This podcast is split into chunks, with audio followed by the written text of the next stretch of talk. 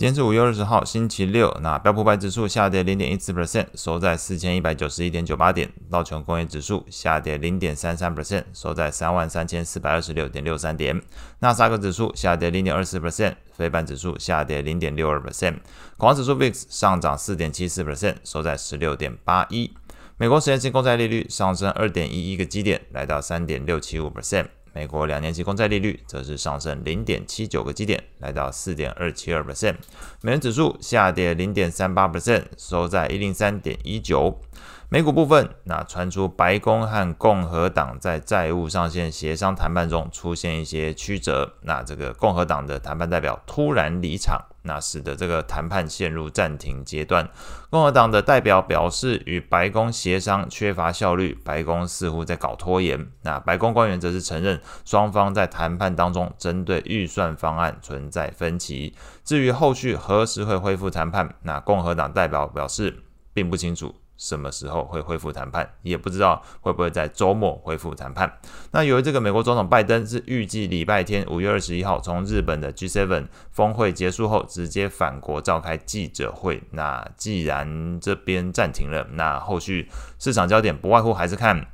这个记者会到底会讲出些什么？这个美国债务协商的进展如何？不敢说取得协议哦，但是现在进展到底如何？那与此同时，既然美国债务上限的谈判又再度陷入了一个僵局，那美国财政部长耶伦自然他很有立场，再度对外传达债务违约的一个警讯哦。那重申债务违约会对于金融体系。美国以及全球经济造成灾难性的冲击，同时这次是直接点名银行业可能因此发生整病的情况。那从美国财政部最新的数据来看，截至五月十七号为止，美国政府拥有的现金下降到三。呃，六百八十三亿美元，这已经是创二零二一年十二月以来的一个新低。那随着这个整个债务上限谈判是意外发生了这个暂停的一个利空消息，是拖累昨天美股表现，四大指数全部收跌。那其中费半指数下跌零点六二 percent，表现是里面最差。那另外呢，耶伦直接点名的银行业可能会在美国债务违约爆发中遭受重创的这种警语哦，那也让昨天标普区域银行的 ETF KRE 是出现明显回回落。昨天跌幅 KRE 是下跌一点七八 percent。那在类股表现上来看，标普十一大类股随着市场风险情绪恶化，先前表现比较突出的，像是非必需消费、呃通讯服务以及被叶伦点名到的金融啊，这个类股都是三个类股是昨天表现最差，非必需消费、通讯还有金融。那相对表现比较强势的，则是整个能源、健康照护还有这个原物料类股。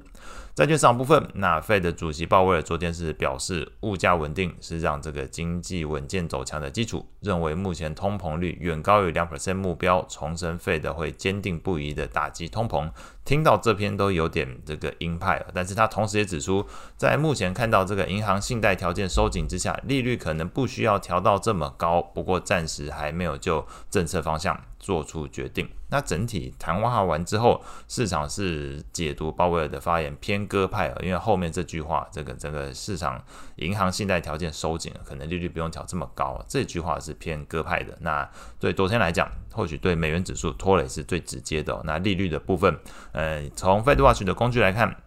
随着鲍威尔的这个偏鸽派发言，同时市场目前对于美国债务上限再度卡关，导致经济衰退风险加剧，升息预期看来又出现降温的情况。所以在昨天，不论是这个鲍威尔发言，或者是美国债线卡关，基本上对于升息预期都带带来一些降温情形。那六月份预估升息一码的几率，从先前的三十五点六 percent，昨天是减半了，近乎是减半，来到十八点六 percent。同时九月份预估降息一码的几率，从二十五点点五 percent 上升到三十一点七 percent。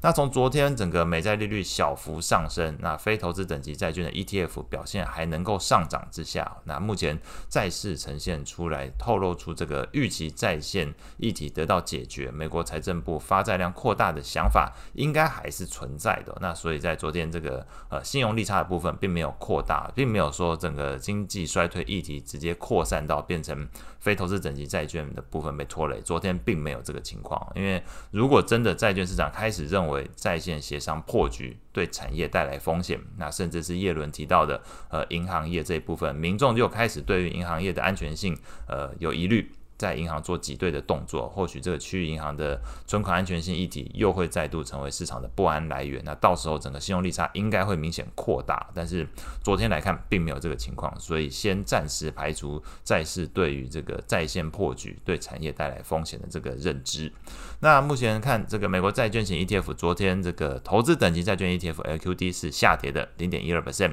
非投资等级债券 ETF HYG 则是上涨零点一一 percent。